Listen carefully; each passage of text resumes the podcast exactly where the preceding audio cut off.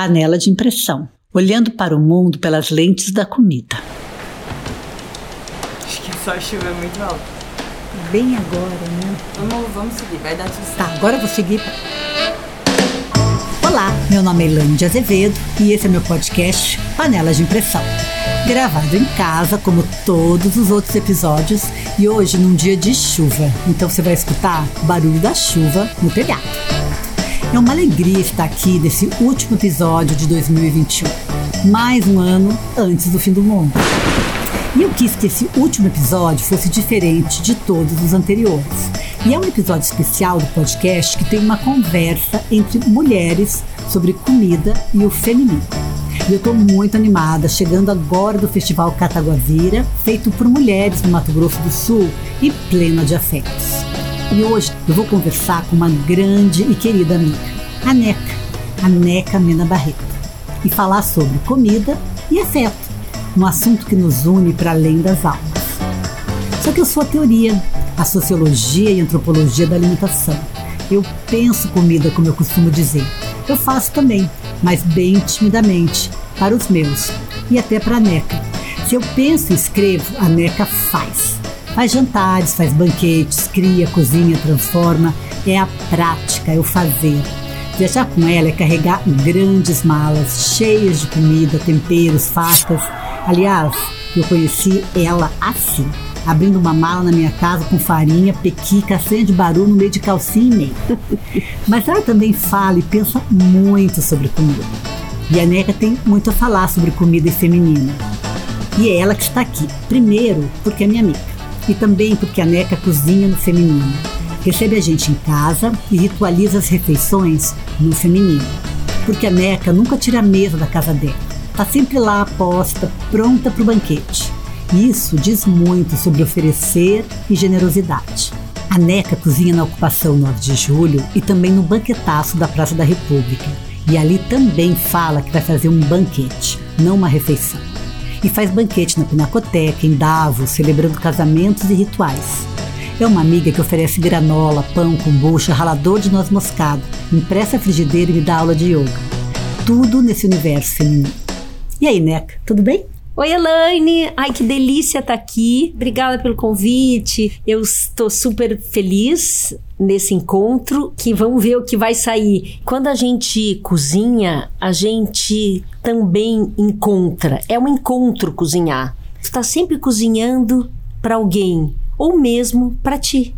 E é muito bonito esse ato. É generoso, tem a ver com construção, desconstrução, tem a ver com afeto tem a ver com receber, com dar. E eu adoro, como tu falaste, a mesa pronta, que quando eu chego em casa e vejo aquela mesa, sempre é inspirador. E sempre acho que a gente vai botar alguma coisa na panela, vai deixar cozinhar e o que, que vai sair daqui é sempre uma surpresa. Isso que é lindo a cozinha. Bom, eu sei que eu corro o risco, né, de ser julgada para falar de comida e feminino, né, para fortalecer assim o sexismo com esse tema, mas eu tô pensando mesmo é no feminino aqui. Eu também tô consciente que a comida pode não ter nada a ver com o feminino, né, em si. Inclusive muitas feministas odeiam essa relação que remete sempre à obrigação, a mulheres atreladas à cozinha, presas no fogão, cozinhando para a família, agradando seus homens que se divertem lá fora, né? Então talvez ainda ainda seja necessário iniciar esse episódio falando que as mulheres devem e podem fazer o que quiserem. Podem ter o desejo de ficar em casa e fazer tarefas domésticas, podem cozinhar, fazer pão, que mexer em casa ou pedir só comida pronta. Pode se juntar com o melhor companheiro, cozinheiro que puder encontrar para ter mais tempo de trabalhar, fazer crochê, ver todos os filmes do MUBI ou cuidar dos seus filhos até a adolescência, que hoje pode durar até 45 anos, né? As mulheres devem poder escolher se pintam o cabelo até morrer e vão maquiadas e com plástico e botox para o seu próprio velório, ou se preferem assumir o branco, as rugas e a intoxicação com metal pesado, para ter unhas irresistivelmente vermelhas. Só a gente mesmo pode escolher não fazer reposição hormonal para transmutar fertilidade em energia espiritual. E não vai ter consenso mesmo, porque consenso não tem muita graça para nós, né, Neto?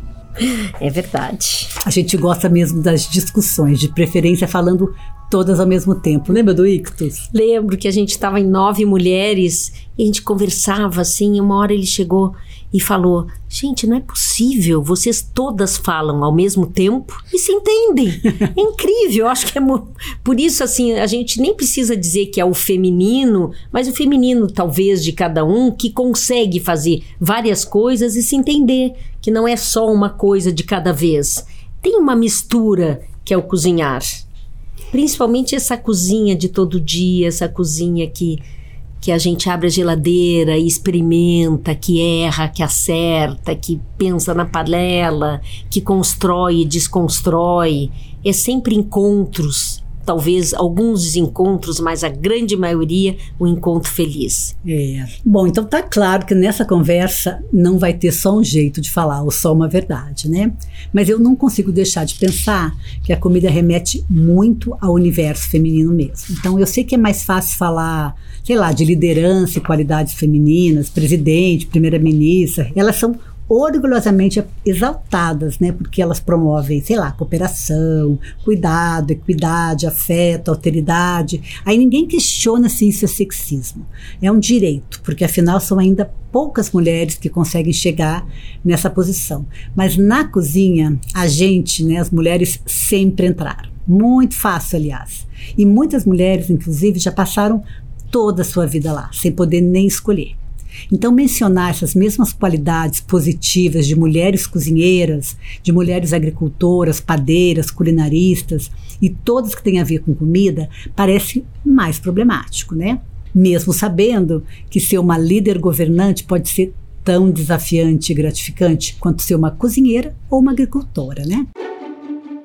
Bem, alguns antropólogos nos definem como diferentes dos animais porque a gente cozinha. Quer dizer, nós somos os únicos animais que cozinham. Nós não, né? Não só as mulheres, claro, mas eu gosto de pensar que são realmente qualidades inerentes ao feminino que permeiam o plantar, o colher, o preparar, o fermentar, o cozinhar, sejam elas qualidades femininas morando no corpo que for. Né? Eu acho que comida não está no feminino por acaso assim como a alimentação, a agroecologia, a horta, a culinária, a gastronomia, a fermentação, a agricultura, séries, né? A deusa da agricultura, tudo no feminino.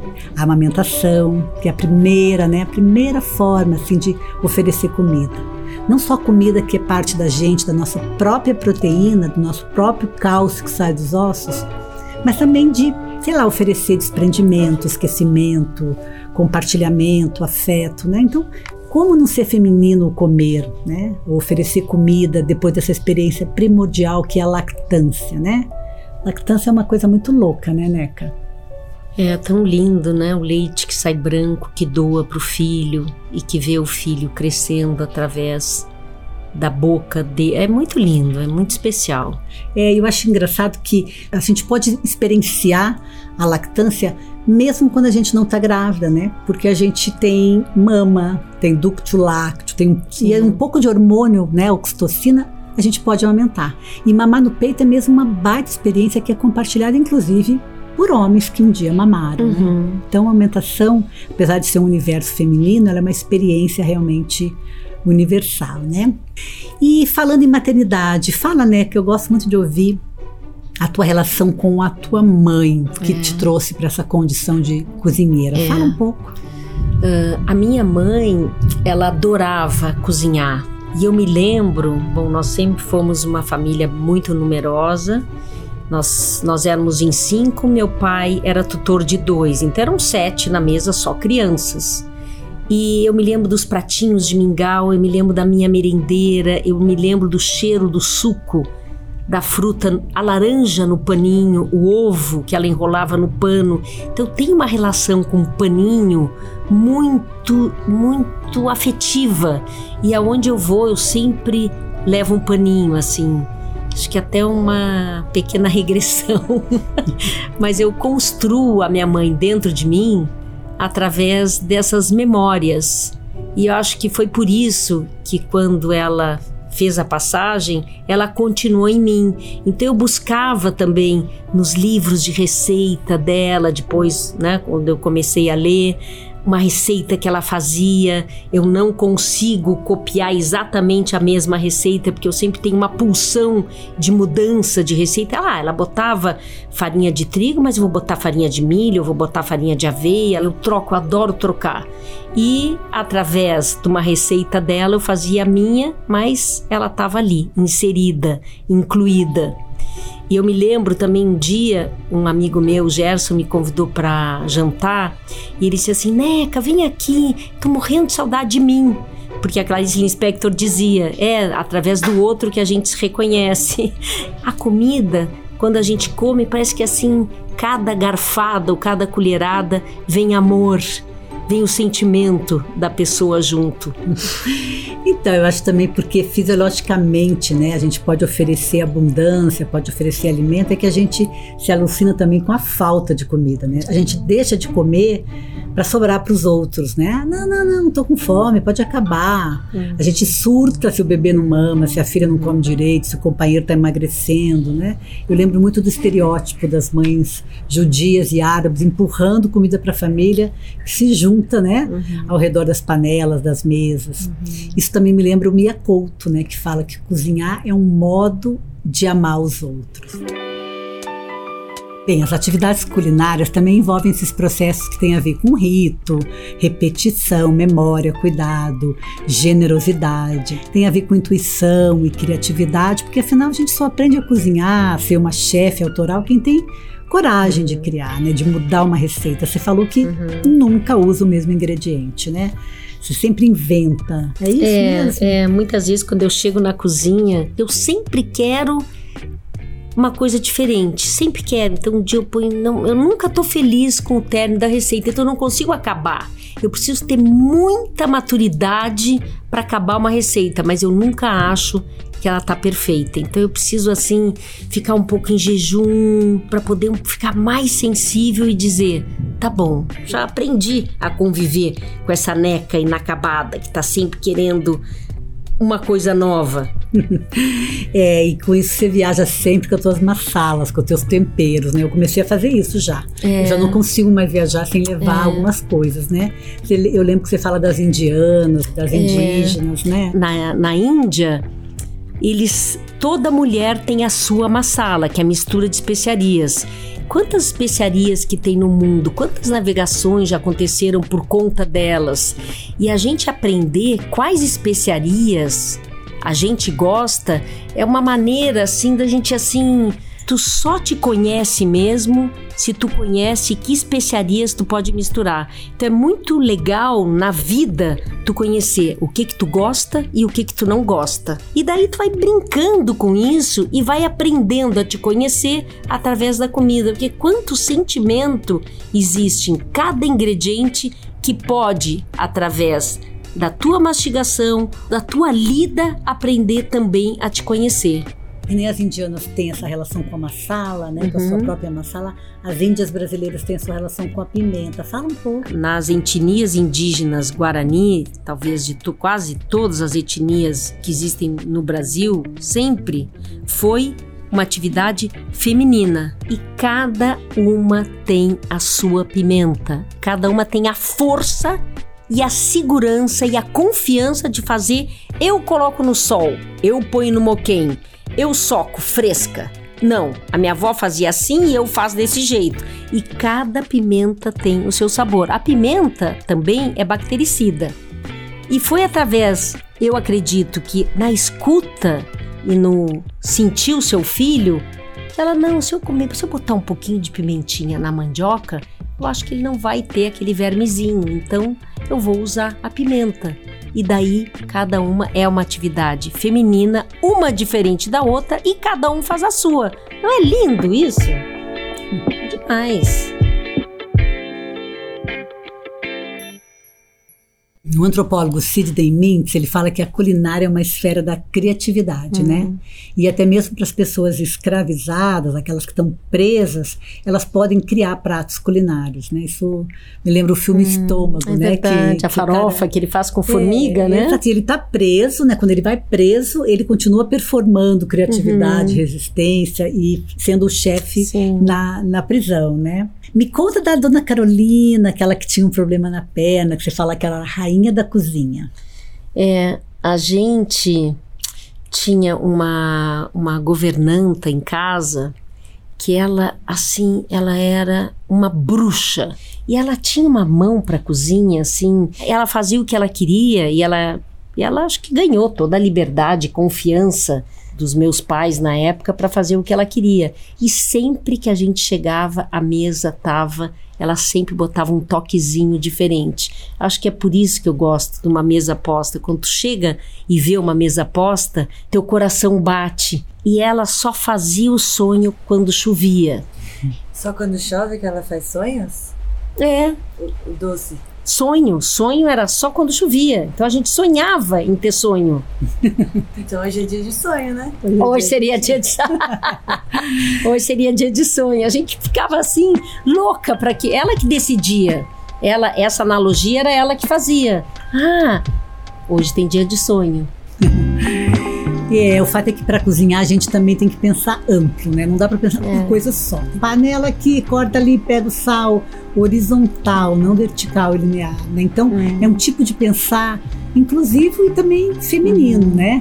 Lembra daquela história dos navios, Uhum. É, do navio que você fala que- que, os é. homens ficavam entediados e as Não, mulheres estavam é. animadíssimas sempre? Exatamente, porque é bordar, é fazer crochê, cozinhar é esse. Tu tem que administrar muitas coisas juntas, assim. Pega o ingrediente, primeiro tu tem que pensar, comprar, administrar para não estragar, misturar, fazer. E daí depois tem que limpar e deixar tudo no lugar depois. Então, no navio eu ficava bem impressionada. Eu trabalhei cinco anos em cruzeiros marítimos e daí eu ficava muito impressionada que as mulheres elas eram mais vivas, as, as mulheres mais velhas. Então aquelas velhinhas ali, elas sempre cacarejando e conversavam e faziam. E sempre quando eu passava, sempre tinha uma, uma que contava uma receita para outra. E os homens eram mais entediados. E eu acho que a cozinha, eu acho, não, eu tenho certeza que a cozinha, através de todos esses verbos que a gente precisa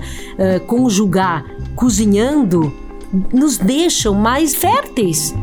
Eu conheci uma vez uma professora nos Estados Unidos que ela me contou que as mulheres nos campos de concentração Hum. elas trocavam receitas que eram importantes assim para elas, né, para passar o tempo e também para se ligar a algo que tinha algum sentido, né, o passado. E aí um livro com essas receitas foi publicado por uma sobrevivente do Holocausto nos Estados Unidos. Eu não consegui pegar o nome, mas achei essa história muito bonita, né?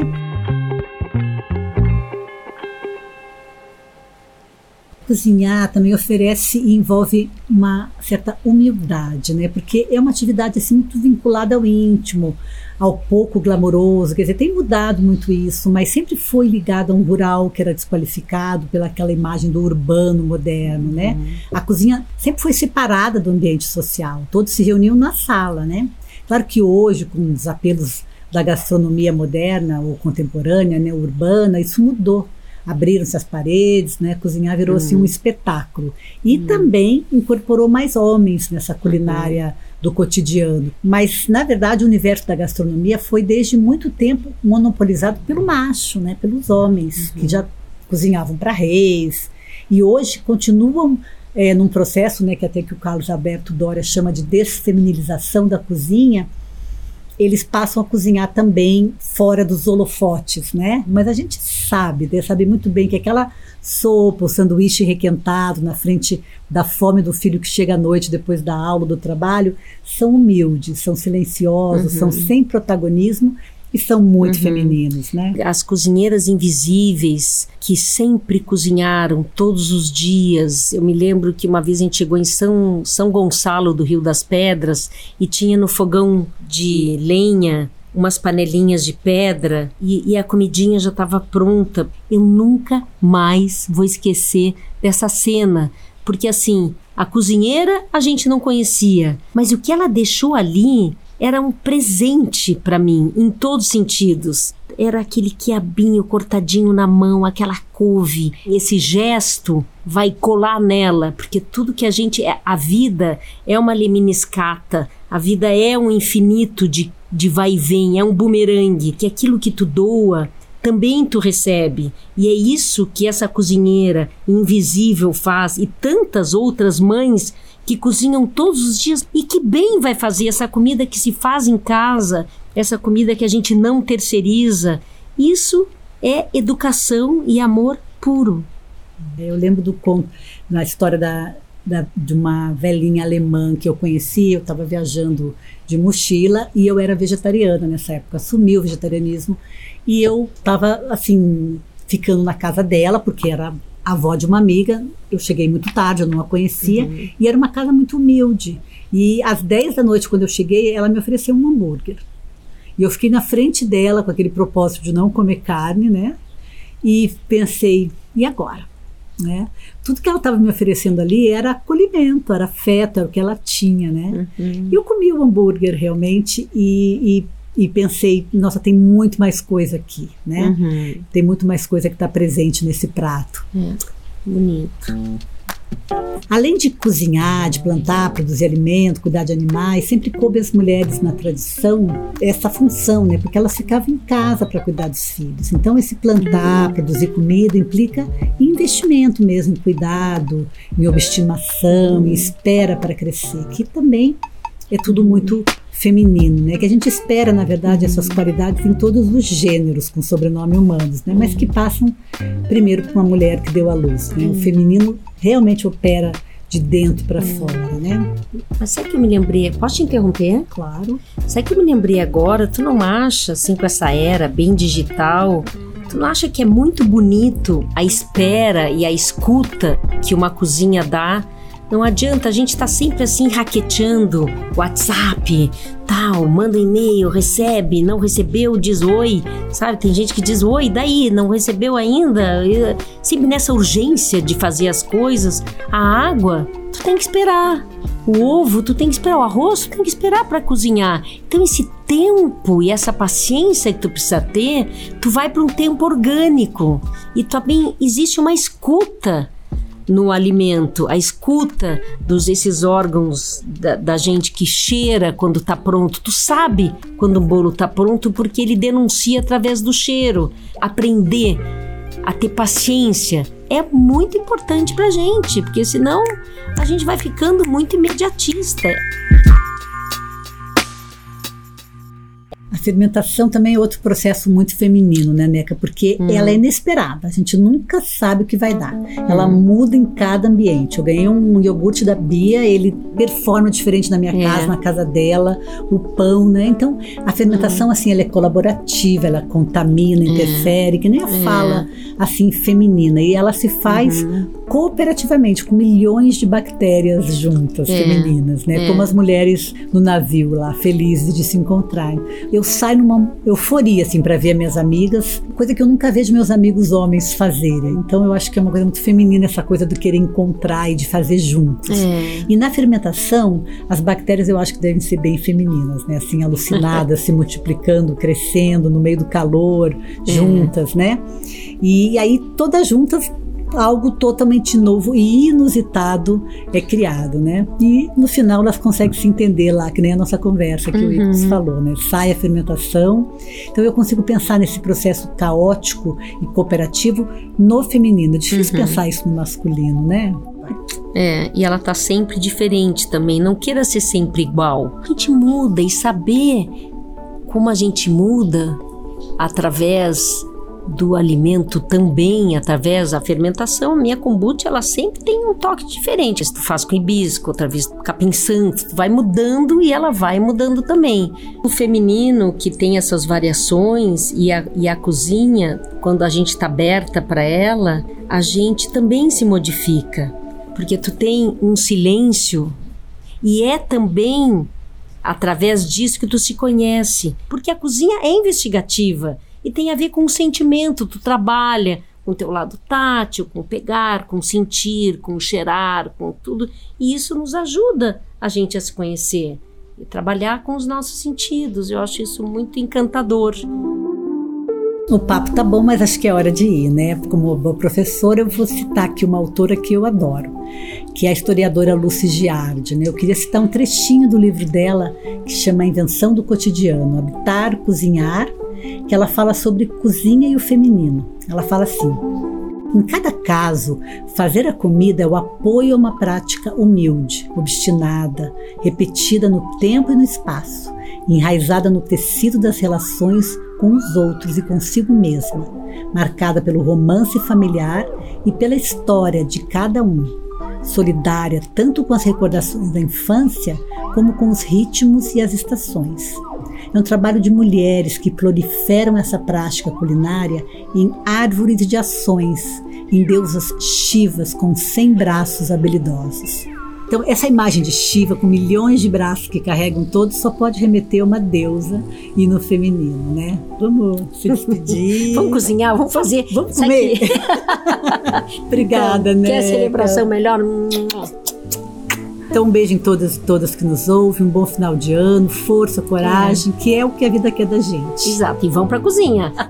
Beijos.